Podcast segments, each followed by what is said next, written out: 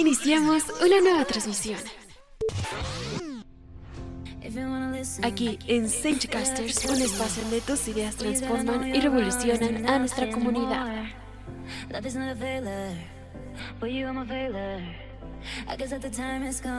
Todo lo que nos interesa y todo lo que nos gusta está aquí en Casters.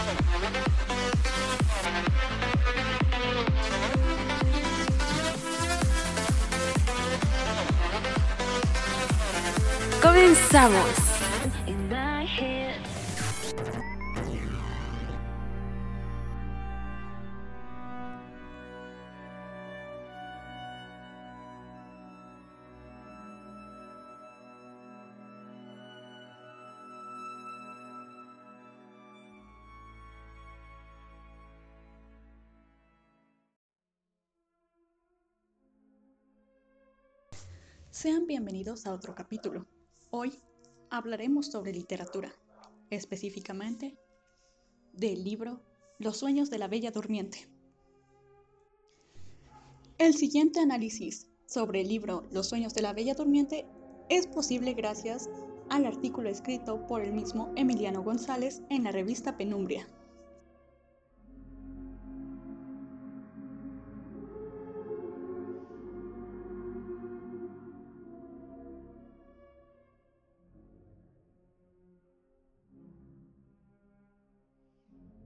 Emiliano González Campos. Nació en la Ciudad de México el 25 de marzo de 1955. Fue un escritor y poeta mexicano, considerado uno de los escritores esenciales de la literatura fantástica en México. Fue ganador del premio Javier Villaurrutia en 1978 por el cuento Los sueños de la Bella Durmiente. En ese entonces contaba con 23 años y se convirtió en el escritor más joven en obtener el premio.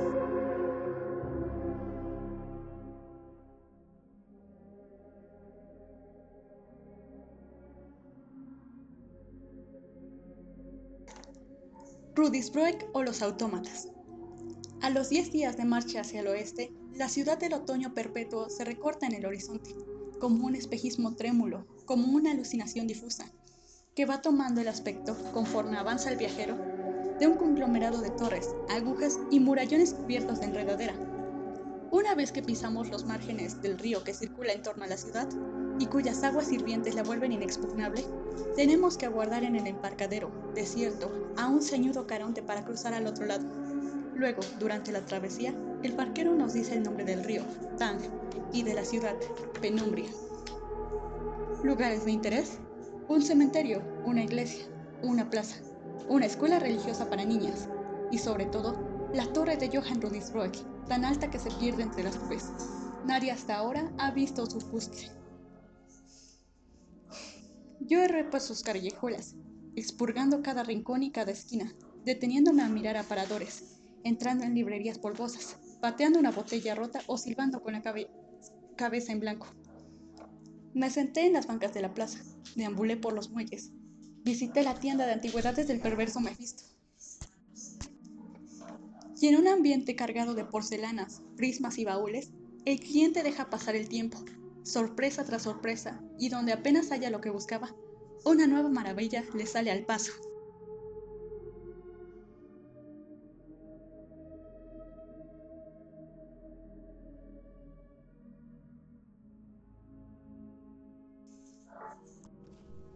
Uno de los personajes presentes en la obra es Mefisto. Hefesto, dios del fuego en la Iliada, se vuelve Mefisto, dios del infierno.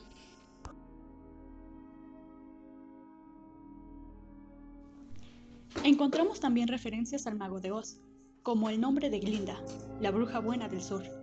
Además, en Rudisbroek, todos, aún el narrador, son autómatas, que quieren respuestas, un cerebro, un corazón y valentía, al igual que el león, el hombre de hojalata o el espantapájaros.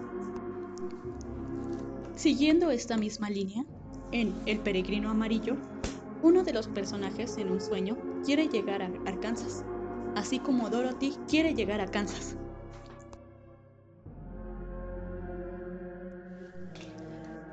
Hay influencia de Lewis Carroll en El hombre embosado, en el cuento homónimo, quien es primero sorpresivo y luego siniestro, como el conejo de Alicia.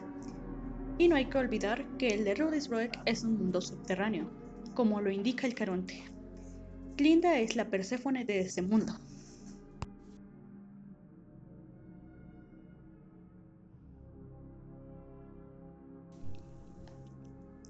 A la condesa de Karnstein, cuyos peregrinajes nocturnos fueron interrumpidos por una estaca en las postrimerías del siglo XVII.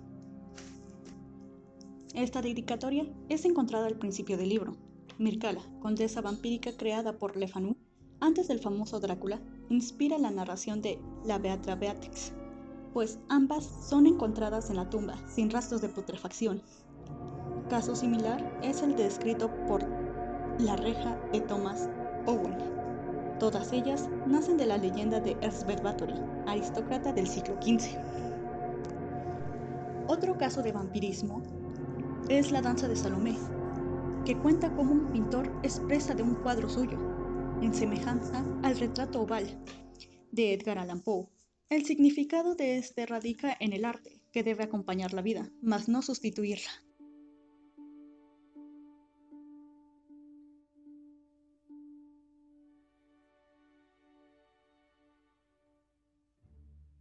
La influencia de Lovecraft es más que evidente en la herencia de Cthulhu, pues la presencia de seres primigenios está ahí, aunque no podamos verles, tal y como sucede en el Orla de Guy de Maupassant o El Diablo Desinteresado de Amado Nervo. Este último recuerda el incidente de Víctor Hugo en la playa, cuando sintió algo malo en la mano y vio una anémona cristalina, invisible, ensañándose en su epidermis.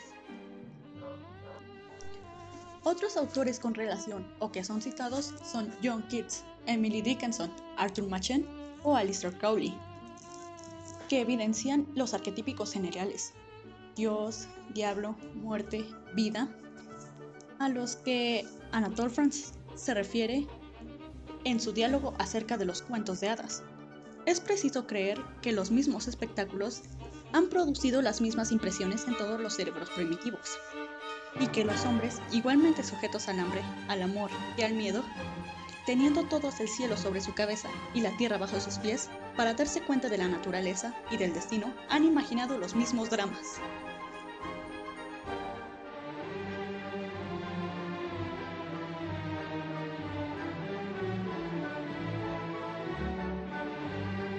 Finalmente, el Instituto Cultural de León nos invita a la revista Penumbria, si eres amante de la literatura fantasmagórica, de la imaginación y del horror, Penumbria es para ti. Se trata de una revista digital, perfecta para leer en el ocaso, que promueve la creación literaria fantástica a lo largo del año y publica escritores emergentes. Los encargados de alimentar este monstruo literario son escritores, mejor conocidos como autómatas y fieles de H.P. Lovecraft, Francisco de León, Manuel Barroso, M.F. Wharton, Adrián Pocmanero, Ana Paula y Miguel Dupián te invitan a formar parte de esta pesadilla, que ya cuenta con una antología impresa con los mejores textos del primer año, con prólogo del escritor Alberto Chimal.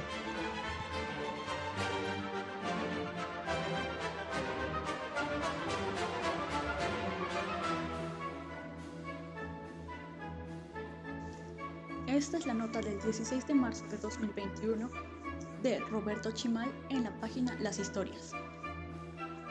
Hoy se ha anunciado la muerte de Emiliano González.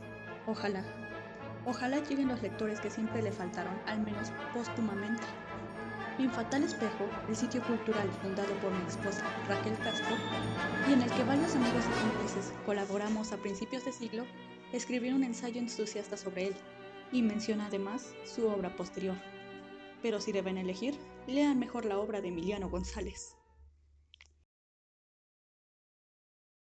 Todo lo que nos interesa y todo lo que nos gusta está aquí en Senchcasters. Somos la voz del futuro.